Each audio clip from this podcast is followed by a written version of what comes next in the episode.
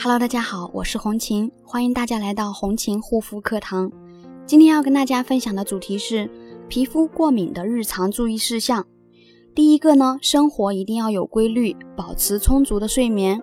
过敏期间皮肤清洁呢，用清水洗脸就好。第二个呢，避免过度的日晒，否则呢会引起皮肤受到灼伤，出现红斑、发黑、脱皮等过敏现象。第三个呢，尽量不要化妆，或者是不化浓妆。